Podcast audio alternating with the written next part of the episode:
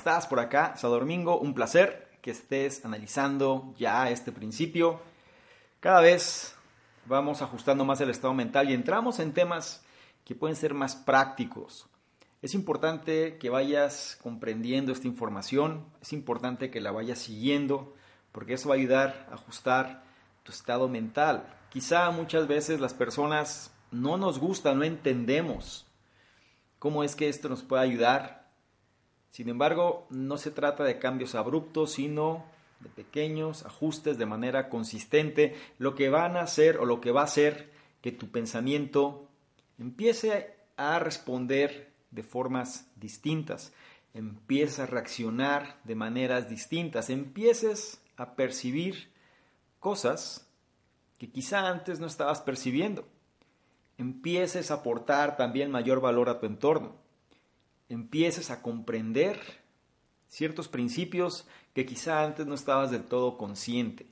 De todo esto se trata este programa y de todo esto es lo que tú estás siguiendo esta línea, haciendo los ejercicios, reflexionando sobre lo que estás recibiendo, sobre lo que estás analizando, y sobre todo siendo consistente, constante, disciplinado, disciplinada en relación a toda esta información.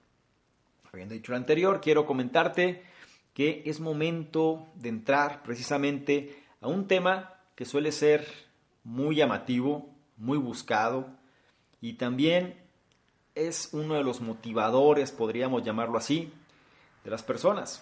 Me ha tocado conocer mucha gente que este viene siendo uno de los puntos centrales sobre los cuales quiere realmente basar su vida, ¿no? es decir, sus resultados y busca siempre esta cuestión. Vamos a hablar muy puntualmente del dinero, vamos a hablar de la riqueza, vamos a hablar de eh, el aspecto de los millonarios, vamos a hablar de cómo puedes tú generar precisamente pues todo este concepto, ¿no? que envuelve hacia principios de libertad financiera, entre otras cosas. Vamos a aprender de personas como MJ Marco. De hecho, por aquí tengo su libro el millonario, bueno, la vía rápida del millonario, un libro que vale la pena. Seguramente si sigues los contenidos que presento en las plataformas libres, ¿no? Como YouTube, vas a encontrar ya más de algo o más de una cosa relacionada con MJ Marco sobre este libro, incluso el análisis también de este libro lo vas a poder encontrar. Pero vamos a profundizar realmente sobre los principios. Y aquí lo que quiero que tengas presente o lo que, te, o lo que realmente quiero que tengas noción es a qué principios me refiero, ¿no? Sobre todo cómo, qué fundamentos son importantes que tengas presente. En la vida nos va a llevar precisamente a tomar decisiones muchas veces erróneas por carecer del estado mental de riqueza, ¿no? O carecer del estado mental precisamente del bienestar. Carecer del estado mental este que nos puede llevar hacia una mentalidad, hacia una mentalidad perdón, de largo plazo, pero teniendo abundancia, teniendo una mejor calidad de vida. Buscamos muchas veces resultados rápidos, precisamente por la urgencia, por las premuras, por la necesidad, que nos lleva a no terminar, digámoslo así, en el lugar que deberíamos o que supuestamente podríamos haber terminado. Analiza todo este concepto porque es importante que lo vayas comprendiendo.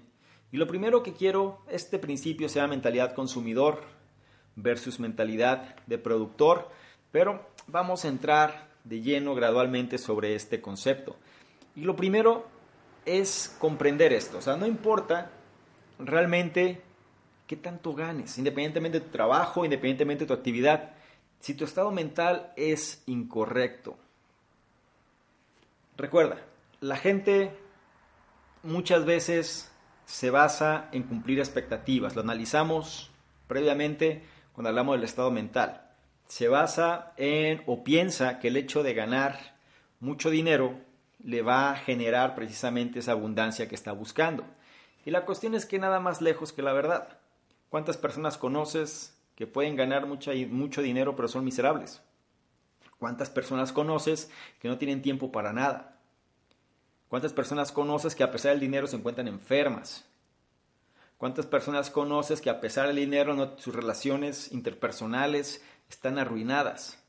¿Cuántas personas conoces que sí, son ricos, ¿no? Hablándolo entre comillas, pero es un desastre lo que sucede alrededor de ellos, sobre todo ni siquiera son queridos por su entorno. Si tu estado mental es incorrecto, de nada va a servir la cantidad de dinero que generes. Y si estás en un trabajo, por ejemplo, que mucha gente se puede respaldar de eso, estás en un trabajo, tienes un puesto, un alto cargo y recibes una buena paga, recuerda que estás topado. Es decir, tú no puedes trabajar mil horas a la semana para ganar más dinero, tú estás topado. Es decir, hay un límite. Y esa cuestión de límite, pues siempre va a estar de alguna manera siendo una restricción en relación a aquello que puedes generar o puedes ganar. Lo que tienes que comenzar a pensar es fuera de la caja. Tienes que, como dicen en inglés, ¿no? Out of the box. Tienes que comenzar a cambiar estado mental para generar fuentes alternas de ingreso. Tienes que comenzar a salirte del pensamiento del statu quo que te dicen exactamente qué es lo que tienes que hacer para estar exactamente igual que ellos. Me doy a entender, o sea, muchas veces las personas no van a querer que tú sobresalgas porque ellos no sobresalen. Y como ellos no sobresalen, pues van a tener que jalar precisamente a las personas que quieren sobresalir. Después, ¿qué sucede? Si tú logras destacar independientemente de la adversidad, pues esas personas ahora te van a seguir, ¿no? Y van a, van a decir que siempre te apoyaron y van a decir que realmente siempre creyeron en ti. La cuestión es que hace falta precisamente fortaleza y un estado mental de crecimiento para que eso pueda funcionar. Por eso te digo que todo esto es escalonado. Si tú no hubieras comprendido y reflexionado sobre la importancia del estado mental, quizá esto que te digo en este momento no sería tan claro. Pero como yo sé que sigues la línea, sé que esto cada vez te hace mayor clic. Algo también importante es que hay que comprender que el camino convencional, cuando hablamos de riqueza, hablamos de dinero, el camino convencional, pues no es, digámoslo así, del todo seguro. Si tú te imaginas o tienes la fortuna de estar en una compañía durante 30 años, 40 años, para al finalizar del tiempo poder retirarte y haber ahorrado lo suficiente para vivir de ello, pues déjame decirte que los tiempos son muy distintos ahora de lo que pasó décadas atrás. Es posible que a lo mejor dentro de tu de la manera en la que tú hiciste las cosas, te preveniste, siempre ahorraste, tenías un fondo de retiro también, siempre hiciste tu trabajo y demás, pero ya cuando tienes 60 años, 70 años y decides retirarte, a lo mejor tenías 2 millones de dólares ahorrados o 3 millones de dólares.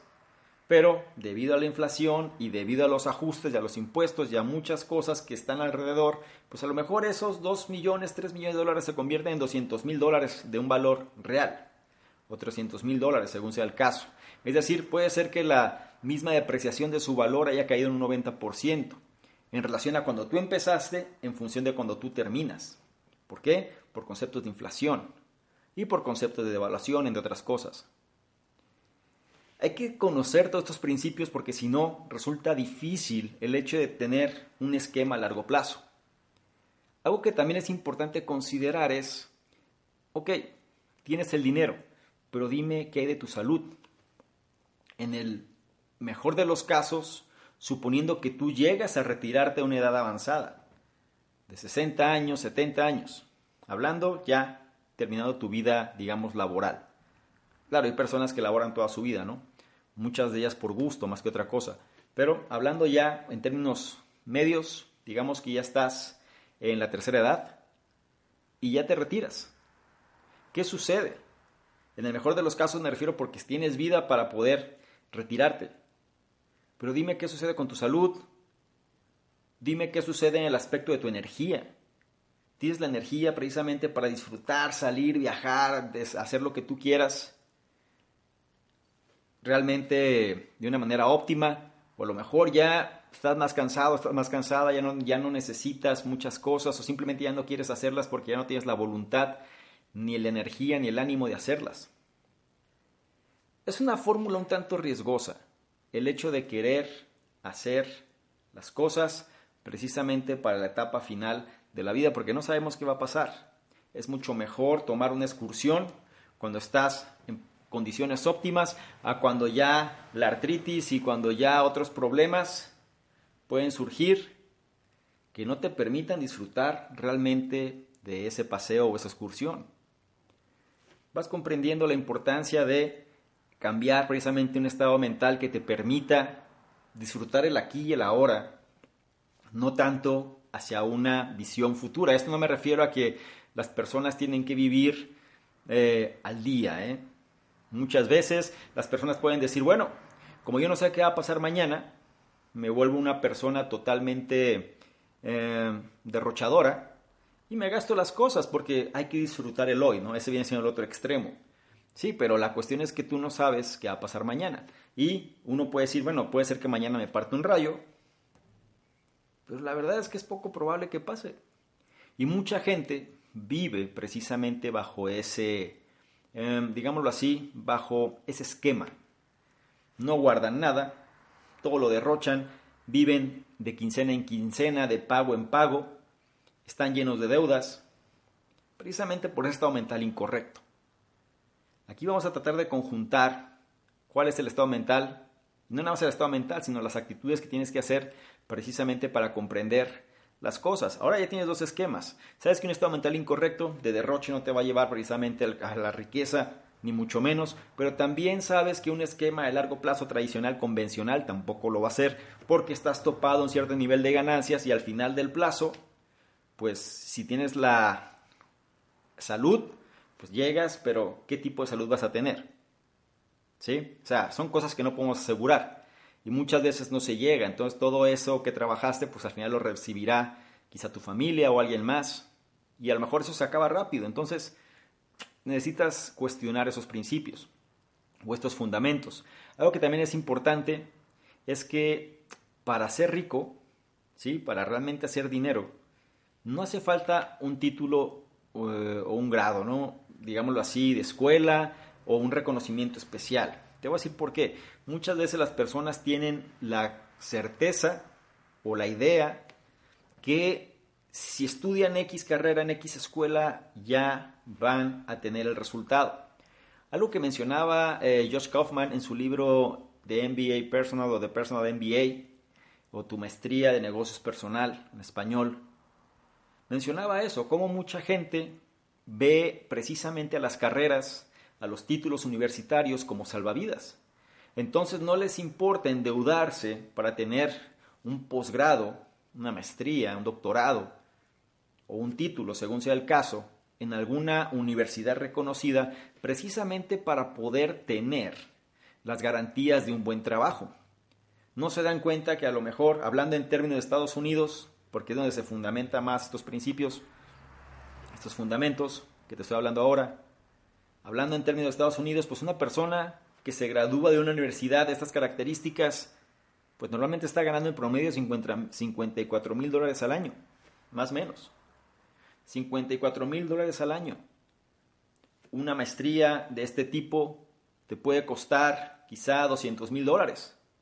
Un posgrado de estas características, 200 mil dólares los cuales sacas a un crédito y este crédito lo tienes que pagar sí o sí y va a mermar precisamente tus ganancias en relación a este trabajo. Entonces puede ser que este crédito lo termines en pagar o lo termines pagando en 10, 15 años, siempre mermando lo que podías ganar. Entonces al final de 10, 15 años, pues tú ya tienes 10, 15 años más edad que actualmente para pagar algo y muchas y esto tomando la consideración que el empleo lo vas a seguir teniendo y va a seguir creciendo dentro de ese lugar.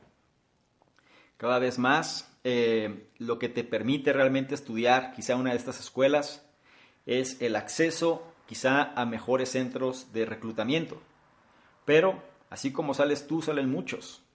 Y estos centros de reclutamiento pues saben que a lo mejor durante los siguientes dos, tres años, ok, tú eres una opción, pero ya quizá al cuarto, quinto año ya no eres opción y ya hace falta mejor los que vienen. Pueden ser más brillantes que tú, más económicos que tú, más manejables que tú, menos riesgosos que tú.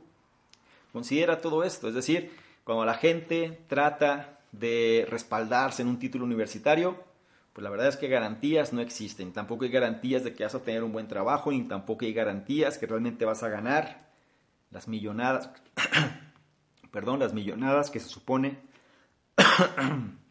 perdón, las millonadas que se supone que tendrías que ganar. Con esto quiero compartirte también una idea que es importante que tengas presente. La gente confunde dinero y riqueza, piensan que dinero y riqueza es lo mismo. La verdad es que la riqueza y el dinero no es lo mismo. O más bien, riqueza no significa necesariamente dinero, pero dinero de alguna forma puede impactar positivamente la riqueza. ¿A qué voy con todo esto? Muchas veces nosotros cuando se busca ¿no? Eh, una mejor calidad de vida, normalmente el principal factor que uno considera es el dinero. Ganar más, ganar más y eso es lo que se trata. Sin embargo, eso no representa una calidad de vida. ¿Cuántas personas, o sitúate la imagen en tu cabeza de alguien que tiene pilas y pilas y pilas de dinero en el banco, pero vive miserable? Una persona a la cual el dinero es suyo nada más y no tiene con quién compartirlo, no tiene experiencias, no tiene realmente gente que lo quiera, no tiene personas con las cuales compartir su tiempo. Dime qué tipo de calidad es esa. La persona muere sola, muere enferma y al final no pasó nada. La riqueza de la que te hablo es precisamente cuando tú tienes tres elementos en pleno balance. Y estos tres elementos se refiere a, por un lado, la salud y el estado físico, es un elemento crítico.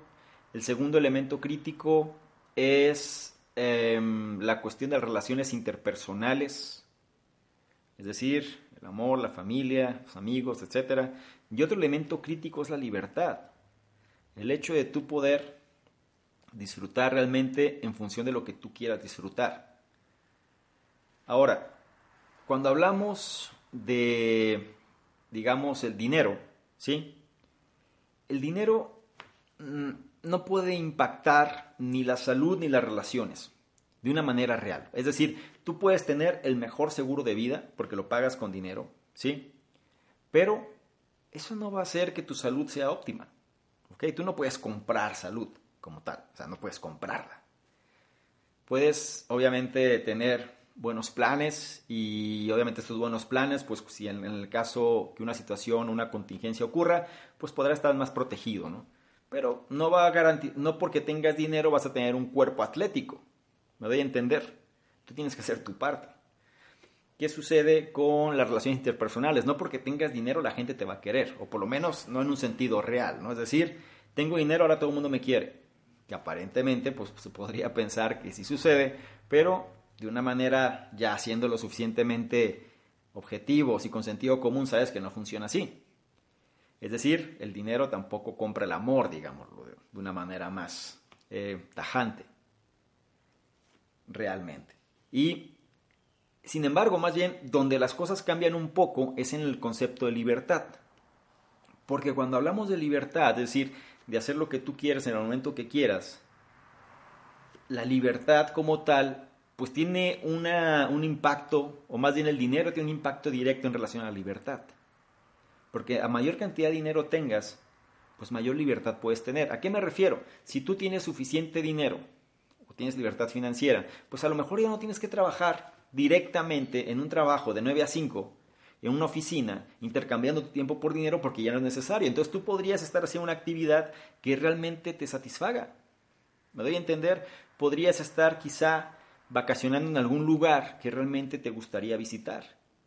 Podrías estar experimentando cosas que realmente te gustaría vivir, teniendo ciertas experiencias que posiblemente sin dinero no serían posibles. A eso me refiero porque la libertad tiene una relación directa con el dinero, o más bien el dinero impacta positivamente o negativamente la libertad. Si no hay dinero, pues difícilmente te puedes vivir o difícilmente puedes vivir las experiencias que tú quisieras experimentar. Me voy a entender, el dinero es un medio. Es una forma de llegar precisamente a eso que estás buscando, que te gustaría vivir. Y eso al final, entre más experiencias tú puedas tener, pues más placentera, más rica es la vida, mm, más valor tienes tú, más interesante te vuelves, más sentido encuentras a las cosas. Al final la vida es un cúmulo de experiencias. La gente no se lleva su dinero, no se lleva nada, lo que se lleva son las experiencias vividas. Y eso sí corresponde a la persona. tienes que entender que el hecho de ser eh, millonario, digámoslo así, no es una cuestión de suerte, no es un golpe de suerte, sino más bien va ligado a un proceso. ¿A qué voy con esto? Ganarse la lotería, invertir en el negocio revolucionario, presionar ese botón mágico que va a solucionar mis problemas, la mentalidad de corto plazo, la era del microondas, el hecho de vivir bajo la ley del mínimo esfuerzo, el hecho de esperar que alguien más haga las cosas por mí y yo tener el resultado. Todo eso forma parte precisamente de esperar que un golpe de suerte cambie tu vida. Mucha gente, créeme, vive a expensas de eso. Están buscando qué negocio los puede salvar. Están buscando qué actividad, si invierten ahí, puede realmente sacarlos a flote y transformar su vida de la noche a la mañana. ¿Cuántas personas no conoces que juegan a la lotería cada semana? O apuestan, esperando que un golpe de suerte cambie su realidad. Pero la verdad es que aunque eso llegase a suceder, si tu formación no es la de o la que debería tener un estado mental correcto, todo eso que ganes lo vas a perder porque tienes un patrón de conducta limitado precisamente en relación al dinero. Algo que T. Hart Ecker menciona en su libro Los secretos de la mente millonaria. Tienes un termostato financiero, ¿sí? Y ese termostato financiero regula exactamente la cantidad de dinero que vas a tener.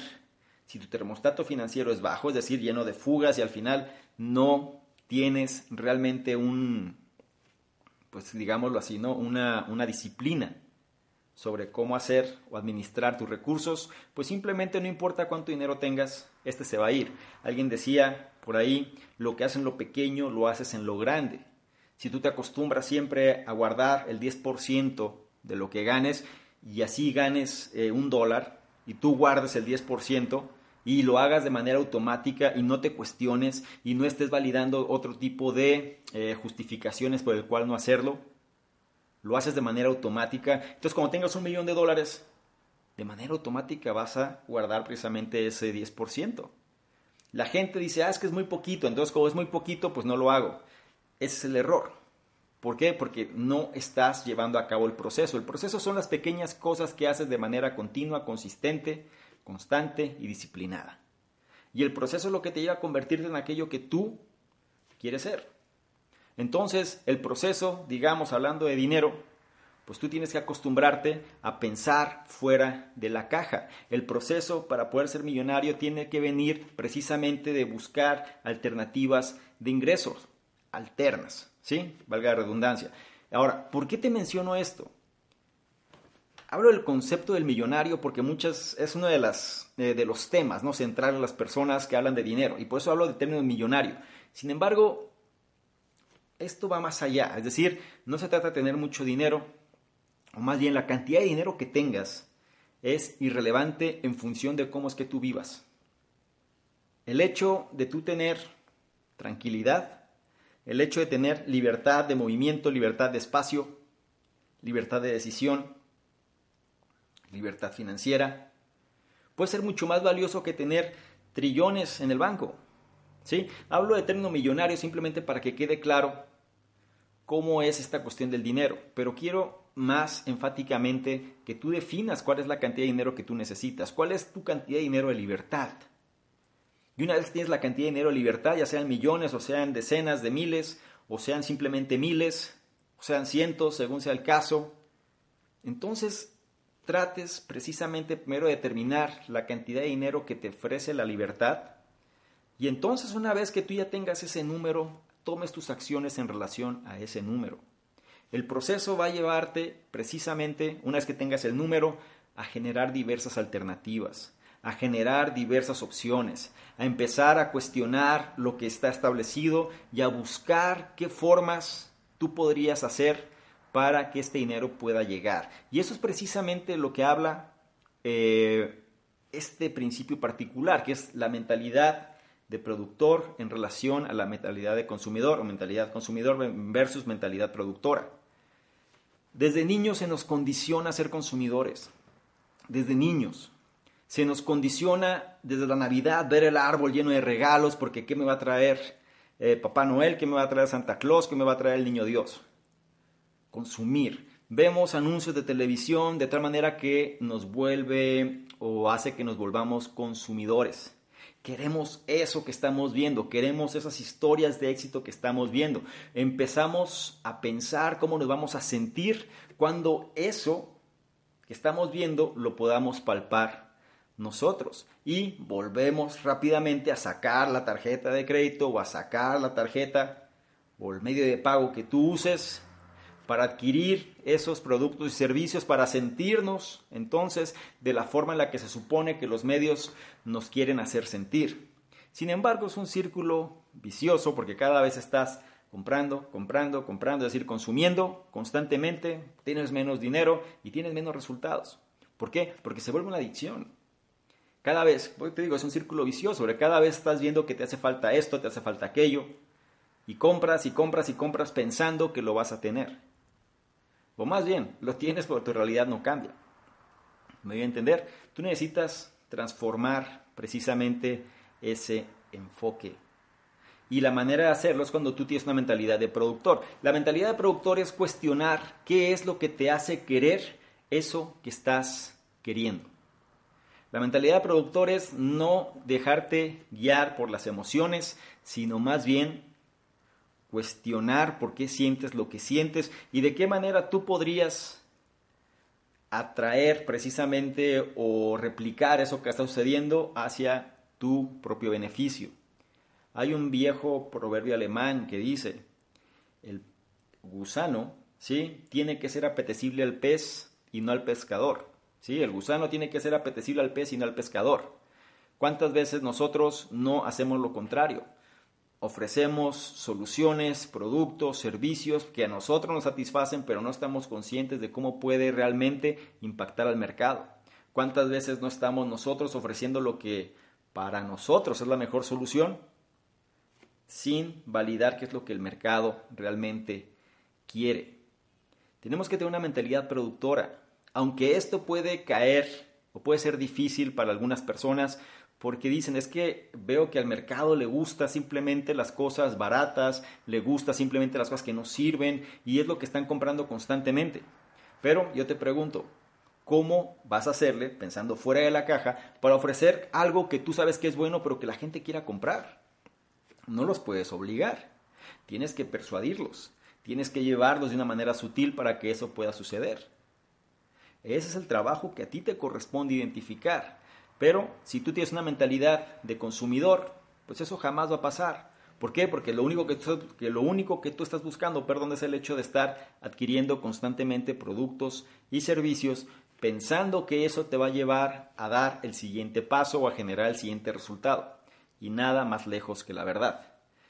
Lo que también es importante aquí es eh, quitar el viejo proverbio también, o la vieja frase más bien, de haz lo que amas, ¿sí? Haz lo que amas y el resultado llegará, haz lo que amas y todo por consecuencia lo podrás obtener.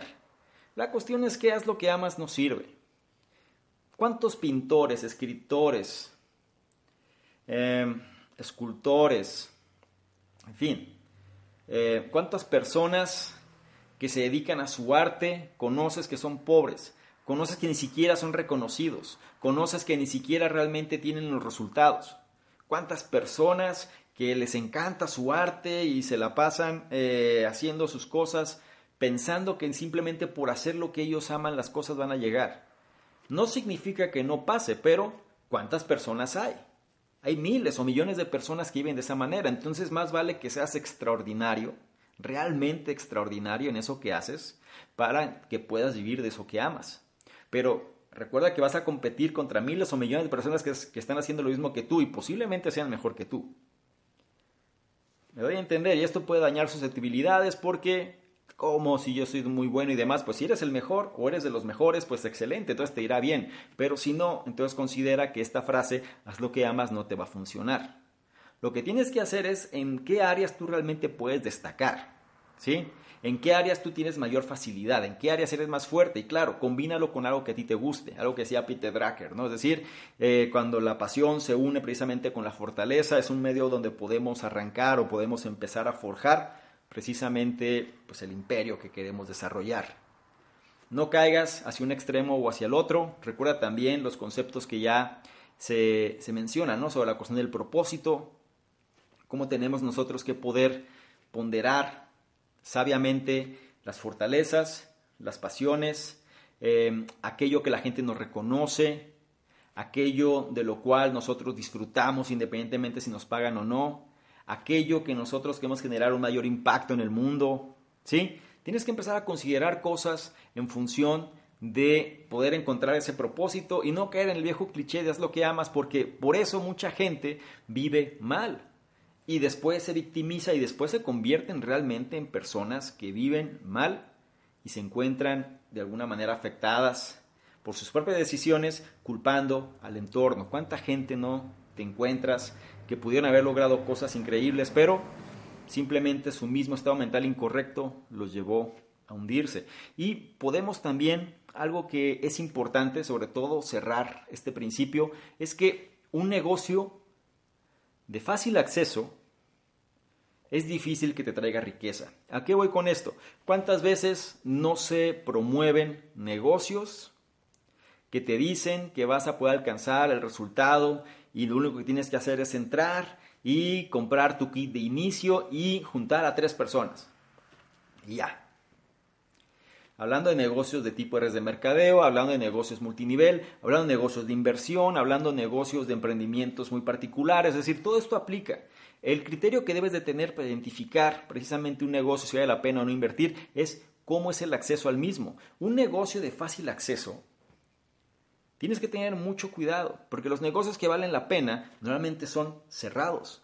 O dicho de otra manera, cuando el negocio no es conocido, es decir, cuando, cuando el negocio es cerrado, cuando la puerta de acceso es muy limitada, es la oportunidad para poder entrar.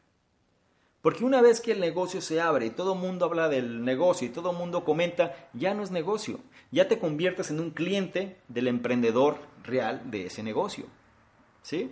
Tienes que comprender esta base, porque muchas veces tomamos decisiones con la esperanza de que este emprendimiento me va a salvar, de que esta inversión me va a hacer millonario de que este negocio de redes realmente es lo que hace falta y es bien fácil porque no tengo que hacer nada, simplemente publicar en mis redes sociales y todo va a caer por arte de magia. Recuerda, un negocio de fácil acceso, cuestiónalo.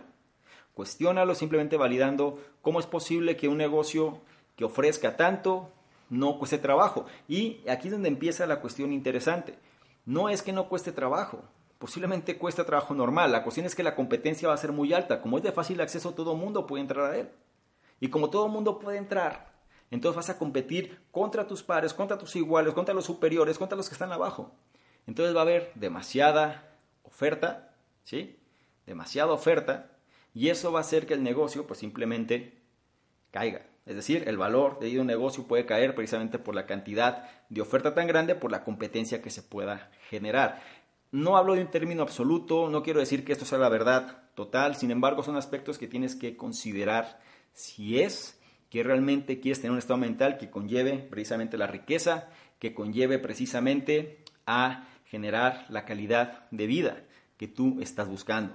Y con esto quiero cerrar con la pregunta, y es una pregunta muy simple. ¿En qué áreas de tu vida tienes una mentalidad de consumidor ¿Y cómo vas a hacer para cambiar a una mentalidad de productor? Repito, ¿en qué áreas de tu vida puedes basarte precisamente en los cuatro pilares? En la salud, en las relaciones interpersonales, en la parte social, en la cuestión del mismo dinero, en la cuestión del propósito, en dónde has tenido tú un pensamiento consumidor o que de manera reiterativa o de una manera insistente predomine un pensamiento consumidor ¿Qué resultados eso te ha traído? Me gusta que profundices en la cuestión de los detalles. ¿Qué resultados eso te ha traído? Si se han sido satisfactorios o no. Y ahora con lo que sabes, ¿cómo vas a hacer el ajuste? ¿De qué manera lo que antes era una, un pensamiento consumidor, es decir, de qué manera lo que antes te hacía consumir, lo vas a cambiar para tener una actitud, una mentalidad productora. Es decir, cuáles son esos ajustes precisamente en ese aspecto de tu vida en la cual la mentalidad consumidora pues precisamente toma control. Recuerda, todo esto es para ti. Apunta, escribe, reflexiona precisamente en tu diario, con tu puño y letra, si no te es posible, pues en el dispositivo en el que lo estás haciendo, pero no dejes de hacerlo, no dejes de reflexionar y sobre todo profundizar en esto, porque es lo que empieza a hacer el ajuste y el clic hacia tu estado mental, ¿ok? Entonces, repito, ¿en qué áreas de tu vida has tenido una mentalidad consumidora? ¿Qué resultados eso te ha traído? Defínelo, detállalo y entonces ahora con lo que ya sabes, cómo va a ser el cambio para tener una mentalidad productora. Te recuerdo, soy Salvador Domingo y yo te espero en el siguiente principio.